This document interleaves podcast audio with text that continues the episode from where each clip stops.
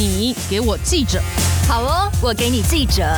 第一线采访观察，不藏私大公开，报道写不完的故事，我们说给你听。来检查我，我有我我我我有我有饲鱼啊，钓鱼啊，我都七十八十，一公几百斤一斤都十块鱼都十块了啊。啊！伊要搞一点公升，我我我咧起啊，但是都袂趁钱呐。大家好，我是联合报新媒体中心的调查记者欢晨。你刚刚听到的是我之前在做渔电共生专题时所做的一段访问。渔电共生是政府近年力推的绿能政策，但是也衍生乱象。刚刚你听到的渔温地主他就透露，他打算把地租出去做光电，再制造养殖的假象。每年收百万租金养老。这期节目我们要谈的就是渔电共生的五大乱象。我会公开关键的访谈录音，让受访者带你走进现场。其实一开始啊，我听到渔电共生的时候，因为我是养殖门外汉，我就会想说，种光电后是否真的可以养殖？光电板不会遮住阳光吗？所以我就开始去研究这个题目。第一次去台南采访这个题目的时候。我看到七股跟将军那片原本一片雪白的盐田，因为闲置后，现在已经变成一片蓝色的光电板的海洋。我尝试在一个高处去拍摄整个光电厂的面积，但是没办法，因为那边实在是太巨大。更有趣的是，在这一片盐田光电厂的隔壁，只隔一条马路，我可以看到遍布大大小小的鱼塭。这里的渔民呢，他就跟我说，隔壁的光电厂，因为他们那个打桩哦，震动的像是地震一样，那鱼都吓到不敢来吃那个饵料。他还说，已经有许多仲介业者跟绿能业者来这边游说，要跟他的渔塭地主租地去种电。那他就很担心呐，以后万一光电种起来之后呢，会不会影响到他原本的养殖环境？那时我在跟他做这个访问的时候，就想说，哎。我好像活在一个平行宇宙吗？为什么官员说呃渔电共生很好很棒，绿能业者也说很好，但基层渔民却非常担心他们以后的养殖环境被破坏。进入五大乱象之前哦，让我简单先介绍什么是渔电共生。其实渔电共生它一开始是在二零一三年，是从农委会开放农地可以设置绿能开始，农地当然就包括养殖鱼塭，所以也是可以种电。在二零一六年之后，蔡政府上台，为了达成二零二五年再生能源发电占比要达到二十帕的目标，政府就推动说，渔电共生的面积以后要达到八千七百八十二公顷这么大。各位观众知道八千七百八十二公顷有多大吗？哦，这是相当于三百五十个中正纪念堂的面积。所以这个电啊，一种下去，其实会对我们的养殖环境产生一定的影响。同时呢，它也一定会冲击西南沿海的鸟类栖息生态。这个政策有一点很重要：渔电共生，你种了电，你人要养殖，这是政府所规定的。然而，我这几个月实际到沿海去调查，整个西南沿海其实完全不是那么回事。这个就进入了我们第一个乱象的现场。渔电共生推动的六个县市是彰化、云林、嘉义、台南、高雄跟屏东，其中台南的面积是最多的，所以我就先去那边调查。那我在七股那边的养殖区哦，大概在龙山里附近，我看到一座很巨大的光电暗场就盖在鱼塭的上面，你可以看到光电板在艳阳下是闪闪发光，那感觉上是一个结合绿能跟养殖一个很好的典范。不过呢，我就细细的再去看，我钻到棚内一瞧啊。我竟然发现鱼温下是没有养鱼的，更扯的是完全没有养殖设施，你只能看到浅浅的雨后积水覆盖在这个鱼温上面。那我在当地遇见几名科农，我就问他们这个厂是怎么回事，那他们就指着光电厂说，这个厂其实盖好差不多是已经有超过五年了，这个光电厂的立柱插满了鱼温，其实根本你就没有办法去养殖，所以这个厂接下来它其实就是剩下发电。那为了了解整个厂它长什么样子，我们接着出动空拍机去直击。那我们发现这个厂的屋顶大概装有两千片的光电板，面积大概有一千平，所以其实还蛮大。后来去了解一下，得知说业者是在二零一四年向七股区公所去申请新建这个绿能设施，得到核准。接下来我就进一步去查询农委会的查询平台，我发现这个地方确实还是属于农业用地，并没有变更成其他种类的用地。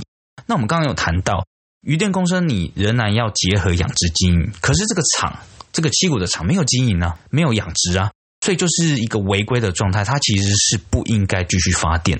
可是非常神奇的是，我致电台电，台电那边竟然说这个暗场现在还有在卖电，还有在卖电什么意思？根本就还有在营运，就是明显的违法了。那我就很纳闷，接下来我先打电话给七股区公所的农业课，再打给台南市政府的渔业科，结果我却听到这两个政府部门互踢皮球，简直就是一段鬼打墙的电访。让我们来听听看他们双方的说法。我了解，我看到现场也都是没有在养。呃，我知道没有在养，可是还有没有发电？有没有发电哦？就是你的假设，你的容许上面，我们医院有没有发电？我这里真的查不到啊，所以这个应该是市政府的农业主管机关做的抽查。对，他这一件因为面积不大，其实核准的部分是由公所那边去做审查核发的。如果有做相关的抽查，也会是公所那边啊。哦，因为会有原核地机关去做这个部分的执行。哦，是哦。对啊，不是所有的案子都是我们市府这边审核。哦。呃，听完这段访问，我相信不少听众都能了解发生了什么事哦。其实这就是公部门常常发生的互踢皮球的状态嘛，责任都不在我自己身上，都是别人的责任。这就造成了说，这个光电厂可以持续去假养殖，持续卖电赚钱。其实报道出来后，我们的农业主管机关还是没有太正面的去处理这件事情。呃，我们的农委会主委陈吉仲，他在立法院接受质询的时候，他有说。不可以将这种劣质少数的个案就渲染成鱼电共生这个政策是错误的。接下来我就要问官方了，你这样的说法是承认有劣质的违规案场吗？如果你承认有，那你要不要抓呢？报道出来之后啊，我还是没有看到政府有太实际的强硬作为去取缔这些假养殖的案场，所以我觉得这是往后值得关注的一个鱼电共生的面向。我们刚刚讲了这些早期的小型案场发生的问题，现在我们呢可以来谈谈渔电共生的未来，也就是渔电共生可能产生的第二个乱象。对于这样子的一个政策，其实已经有渔民表态要玩假的，也就是说，它只是做一个表象。这种状况之下，就代表以后渔电共生可能会产生更多的假养殖乱象。接下来我会播放一段录音，这是一个云林的养殖大佬。那他是我这一次做的访谈中啊，我觉得最酷的一段访问。原因是他非常诚实，他坦率的说，目前有光电业者要以每年每公顷四十万向他承租鱼温，因为他其实做文革的养殖蛮长一段时间，已经六十几岁，也打算要退休，所以他决定把十公顷的余温都租出去种光电。每年他可以收到大约四百万的租金去养老，可是他并没有打算再继续养殖了。那我们听听他的说法。我讲啊，那做绿能业的无章帮阿妈买小票啦。哎，但是人工啊，人家起也是。啊，你觉得渔电共生不可能就对了。不可能啊，利能的利能啊，你抓无相头抓啦，没没有两头蛇的了。啊，政府来检查嘛，不得惊嘛，对不？嘛无得惊，你政府来检查我，我有渔电共生，我有饲鱼啊，钓鱼啊，我卖使都七十八十，你讲分几百斤那个拼了，一斤都十块银尔，嗯哼哼，十元而已啊，啊个拼了就排成了，鱼就十块了啊，嗯哼哼哼，啊伊要做渔电共生，我啊，我我有咧饲鱼啊，但是咧都袂趁钱啊，这种爱聊钱啊，无人要饲啊。听完这段录音，我不知道各位听众有什么感觉。根据这个渔民的说法，假设他跟这个绿能业者合作种电，在余温上种电，他就不会认真去养了啦。他会舍弃饲养难度比较高的文蛤，接着他会花五万块左右去购买大概两千多尾的虱目鱼，然后把那些虱目鱼放入鱼温，那整个池子就满满的。他说他不担心虱目鱼的养殖，因为他说虱目鱼吃藻类就可以活，比较不用花心思照顾。然后若政府去派员稽查，他也不怕，因为他说无论虱目鱼或鲷鱼，再放到水池里面都可以制造那个表象。我把他的这种手法，我称为鱼电共生易容术。呃，为什么呢？因为好像你在你的脸上化妆、涂涂抹抹，看起来就漂漂亮亮，但实际上却不是真的这样子。讲一点花絮哦，那时候电访过程其实蛮有趣的。就我一开始听说他有兴趣做鱼电共生，我就跟他问了一些，就问他说：“哎，盖光电会不会影响你的养殖？”他那时候就沉默了片刻，才透露他心中的真的想法。他说的话其实让我感到非常惊讶。这种有地的，本身又是养殖鱼塭的地主，他其实早就知道怎么去玩这个鱼电共生的游戏。政府其实你也抓不到他，所以如果他讲的不是一个谎话，其实我们可以预见，在鱼电共生的未来，可能真的会出现这种假养殖真卖电的乱象。接着，我们来谈谈这一次我在采访过程中所发现的第三个乱象。在这次鱼电共生的采访，大概花了两个月，走访西南沿海，包括嘉义、台南、彰化，甚至到了高雄、屏东地区。那我看到其实是整个沿海的养殖区正在发生翻天覆地的变化。我在台南学甲的养殖区，我看到很多巨大的广告看板，在养殖区内，它就写着“每年四十万承租鱼塭做鱼电共生，让你收租养老”。到了云林的沿海，我有看到有土地仲介，他们四处去拜访地主，他们都想要承租鱼塭。到了嘉义，我发现有一座巨大的鱼电共生专区已经开始兴建。我跟同事呢就把空拍机高高的飞起来，我看到上百座的鱼塭池水都已经抽干了，正准备插上光电的机床，感觉西南的沿海养殖区已经掀起一场关于鱼电共生的炼金风暴。我们先听听以下的一段录音。这是一位熟悉云林养殖生态的地方人士跟我透露的。你说地方上的民意代表，他们知道政府要做立委，他们就早就找他们地方上的讨郎，也许说他们正是这些一挂人的话，就然后就成立一个公司，开着宾士到外面的话就圈地啊，圈地圈圈，到时候弄好的话，这位地方的养殖大佬，他所谈到的其实是鱼电共生在开发的阶段，其实都已经出现有政治人物插手，开始圈地抢租鱼塭。在这样的过程当中，其实各方人士是发大财的。圈地的基本逻辑就是三个步骤：第一个是圈地，再是炒地，最后一个则是转卖。我们先讲第一步，什么是圈地？白话就是我刚才说的抢租鱼塭。第一波进场的。业者、公司或政客，他先跟地主签下十年甚至是二十年的土地租约，他把土地圈起来、站起来之后，以后就可以进入这个地方去开发绿能。举一个例子，去年底大概是十一月的时候，中央经济部就公布了所谓鱼电共生先行区，这个当中呢也包含中南部六个县市的鱼塭。可是很诡异的一件事是，听说早在去年初。就有地方的这种庄脚政党的庄脚，他听到风声，他在沿海的乡镇成立公司去圈地。那我有听到几个政客的名字，我就去查，我真的发现有一个长期鼓吹绿能产业的国会立委就在做这件事。这边当然是不方便讲他的名字，但是他的手法算是蛮典型的一个政客去圈地的手法。一开始呢，他在某一个西南沿海的乡镇，因为他有认识一个同党的庄脚。去年初的时候，这个鱼电共生先行区还没公布前，他的庄脚就在这个某个乡镇开了一家资本额不到五十万的能源公司。这种类型的公司就是用来圈地，因为它资本额太小，它跟绿能业界没有关系，它也没有技术，不太可能是要认真去盖光电营运的。讲完了第一步圈地，接着第二步是炒地。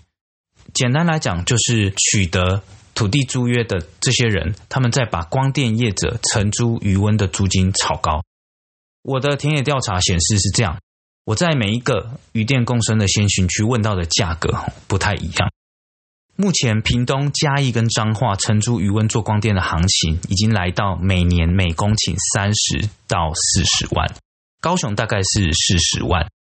台南已经喊到四十五万，但每个地方有些不同。云林则是五十万最高。为什么这些光电业者或者是呃政客他们要炒高土地的租金呢？因为中间有土地中介要去赚那个价差。这样讲可能有点抽象，我举个例子来说明。在云林台西乡就有一名渔塭地主，他要跟我说，在这整个圈地的过程当中呢，所谓的土地中介，也就是我们刚才谈到的砍高啊，他参与其中。一开始绿能公司他们会支付这些掮客一笔钱，比如说绿能公司给他五万块，他用三万块向地主租下余温，他就赚中间的两万块价差嘛。两万块听起来不多，可是那是一分地哦，一分地就可以赚这样子。所以一个掮客他如果行情是这样的话，他只要圈下十公顷的余温，他就可以赚两百万。对于这些土地中介来讲，余温租出去之后做不做光电，对他来讲根本没差。他们只要在这一波圈地过程当中有先赚走这个差价就足够了。刚刚谈到这些政客哦，不管是大庄脚、小庄脚，或者是土地中介，他们为什么要圈地和炒地呢？原因就是我们接下来要讲的第三步骤——转卖。这个绿能的金钱游戏哦，最后一个步骤就是转卖。简单来讲，就是。那些第一波取得土地租约的公司，不论是地方政客或绿能公司，他们把取得的租约转手再卖给下家。在这种情况下，其实租约就好像是商品，那你商品之间的买卖当然要有赚头，所以卖方他会把承租余温的价格再往上加。我就听到呢，这个台南有养殖人士他们说，当地鱼塭契约的转手至少可以赚一成的利润，两千万你可以赚两百万。但我相信很多交易啊，利润都超过这个数字。当然，我在调查过程当中也有发现实际的案例。我独家取得云林台西乡那那边哦，一名渔塭地主的土地租约买卖书，我就发现租约其实是有在两间绿能公司之间转手的状况，那就坐实了这些说法。我们刚刚已经谈到圈地、炒地、转卖。这个直接会衍生到第四个乱象，渔电共生的第四个乱象就是鱼温的租金会向上叠加。实际讲个例子，我记得我第一次前往台南的县地调查，我开车到台南北埔的一个海埔新生地，这里有一大片的养殖鱼温，它是巨大到你看不到尽头那样的面积。如果你去看 Google 地图，你就知道我说其实是非常大的一个地方。但是呢，我停下车来下去渔温那边问渔民，我才知道所有的鱼塭几乎都租出去给光电业者。以后几年哦，这边将成为所谓的科寮段渔电共生专区，大约有一百二十一公顷的鱼塭，上面会种满光电设施。这个面积大概是五个中正纪念堂，其实是蛮大的。访问完渔民之后呢，我车子就转回头去拜访当地一名养殖大佬。在这边呢，我就取得了一个蛮关键的内幕。这个渔电共生专区的开发商是台盐绿能。那台盐绿能是以每年每公顷三十万元的价格去承租这边的鱼温。在一百二十一公顷的鱼塭当中，其中有高达六十五公顷其实是同一名外地地主所有。这名地主他本身是没有在养殖，他是把地租给呃当地的渔民去做养殖。换算下来呢，他未来做光电，他每年光收租金就高达一千九百五十万元，一千九百五十万元是只有一年哦，所以大家可以去想象一下，如果你自己是农地的产条啊，或者是鱼塭的问住，你租土地给绿能业者就是这么好赚。更扯的另外一件事哦，我问当地人才知道，其实这名地主以前租鱼塭给养殖户。他每年一公顷只收三万的租金，现在他租给光电业者是收三十万，也就是翻涨高达十倍。这真的是一个，我觉得算是一个暴利啦。就是说，他以前租给农渔民根本就没那么高，现在租给光电业者，他是他们是有比较高的获利，所以他就把他的租金拉得很高。当然，中间也有很多不同势力在把这个租金在做炒作。而且不止如此，这个租约是长达二十年的，一签你就可以取得二十年的租金收入，可以赚很大。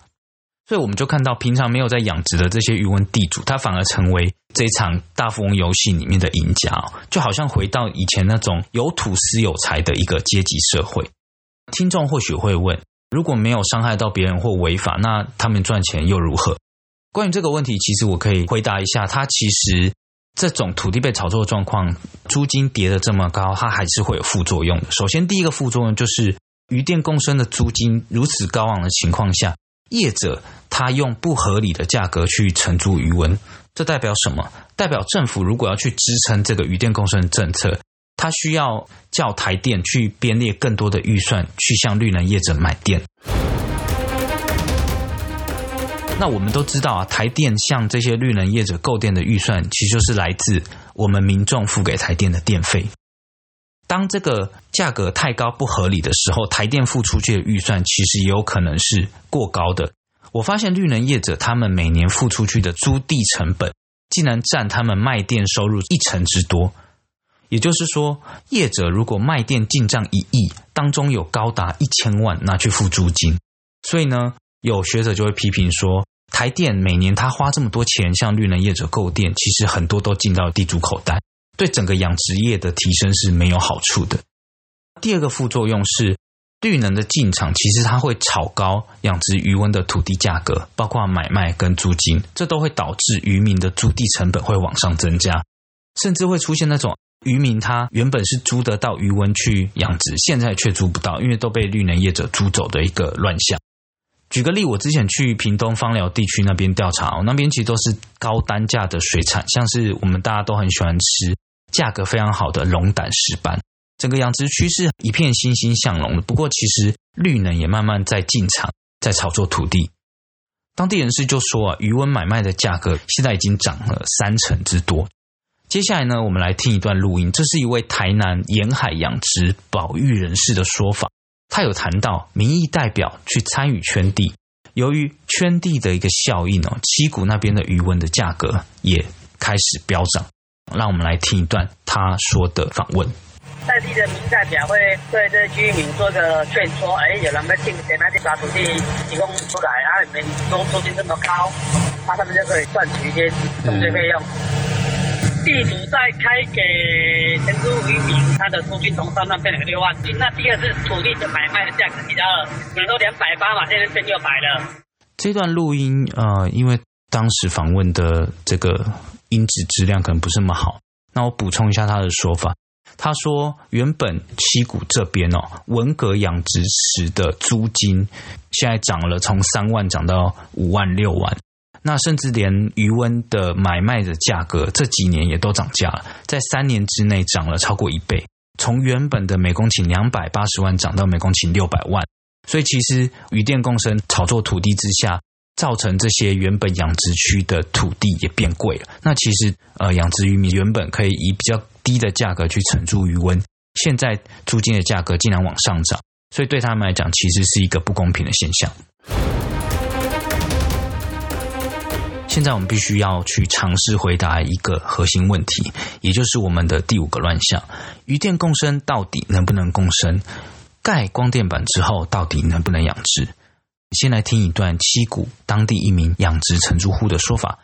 这位红姓渔民哦，他其实是在当地承租大约七公顷的鱼塭，他每年收入可以达到六十到七十万，这一点收入就是他养家活口的一个收入。可是他的地主却把余温租给光电业者，未来就要在他承租的余温上面盖起光电。我们现在来听听他的说法。那你会担心他租出去盖太阳能之后影响到你的收入吗？那当然，影响到收入，你就一定是减半去啊。咱十家的时阵，我就会当十家我当赚七十万啊。啊，你这么存，意思讲我存五家的时阵，你做的时阵啊，哈，我存三十五万。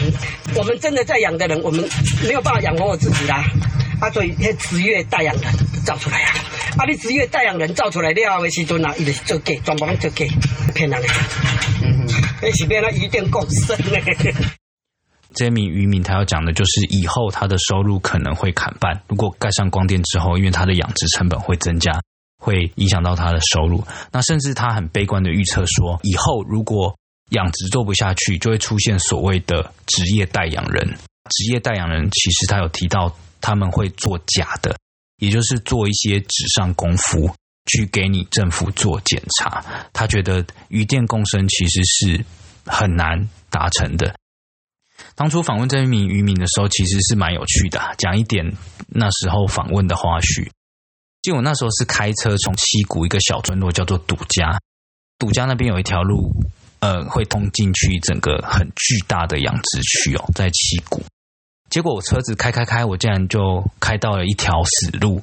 那那条死路的尽头就是围栏，然后用锁锁住了那个出口，所以我等于是被困在很狭窄的余温的堤岸上面。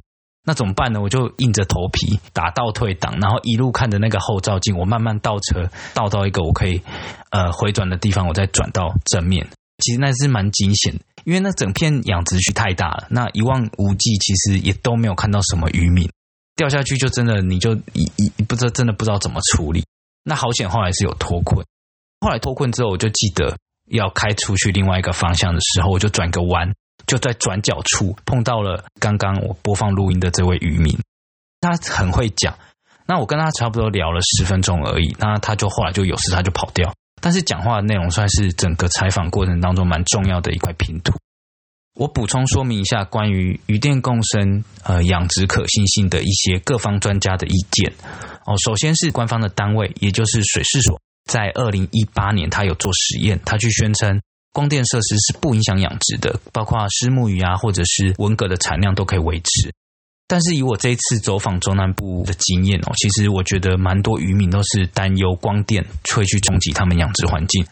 举个例，我在这次调查当中，我在云林台西吃到很好吃的文蛤，应该是我这一生当中吃到最好吃的文蛤。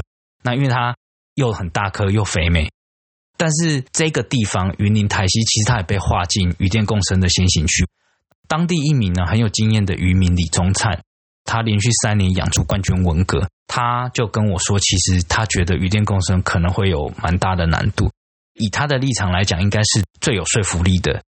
他说，文革放养后就会沉入水底，不会再移动，它不会像鱼一样需要阳光的时候找阳光。连他这种很有经验的养殖者都这么担心，这就形成了渔民跟。呃，官方或者是绿能业者他们之间的说法，其实是存在一个蛮大的落差。那我的结论就是，根据这些第一线渔民的观察哦，渔电共生盖了光电板之后，可能有些物种的繁殖是会变困难的，所以这可能就是渔电共生未来会出现的第五个乱象。接着，我想来谈谈从环境保育面的角度。我们知道，北方的候鸟像是最有名的黑面琵鹭，它们每到了冬天都会来台湾的西南沿海去过冬。我们知道七股是黑面琵鹭过境的热点，那这里目前有三座渔电共生专区准备动工，总面积达到了三百八十八公顷，大概有十五个中正纪念堂的面积，也就是说，他们能够利用的栖地就直接减损了，大概有十五个中正纪念堂这么大。其实，在七股一个暗场叫做三股子暗场，它在新建之前，他们有做生态调查，就有记录到总共四十五种鸟类，那数量总共是三千七百九十九只，算蛮多的。而且当中还包括三种保育类的鸟类，包括黑面琵鹭。那黑面琵鹭它其实是最濒临绝种保育类的一级濒危保育类鸟类。农委会有一名呢，对鸟类栖地相当于研究的研究员黄淑燕，他就跟我说，余温设置光电板，未来如果光电板面积太大，可能会使电压和环鱼类的栖地就减少。不知道各位听众听完刚刚分享的五段内幕录音，你们有什么感觉？我觉得绿能虽然打着永续能源的一个大旗，看起来好像很美好。可是，往往到了地方推行的时候，就会开始变调，变成一场金钱游戏。而这场游戏通常是围绕着土地而展开的。那谈到假养殖增重电，我们就会担心不孝的地主或养殖户会利用一种渔电易容术的手法，制造养殖的表象来收取高额的租金，但是却让我们可以养殖的地越来越少。最后，我总结一下，到底渔电共生有没有办法共生？我觉得要回答这个问题，最大的关键还是政府的管制。如果地方政府没有办法好好的去稽查这些暗场，我想渔电共生可能会步上以往农电共生的后尘。最后，我想说，我支持绿能，因为在全球气候变迁之下，再生能源绝对是台湾未来的趋势。可是，我梦想中的绿能是不伤害环境的绿能，是能跟鱼塭、农田共生的绿能。以上就是这期绿能炼金术的黑幕解密。各位观众，拜拜喽！希望你们喜欢这期内容。更多精彩的报道，请搜寻 VIP 大 U 点 com 联合报数位版，邀请您订阅支持。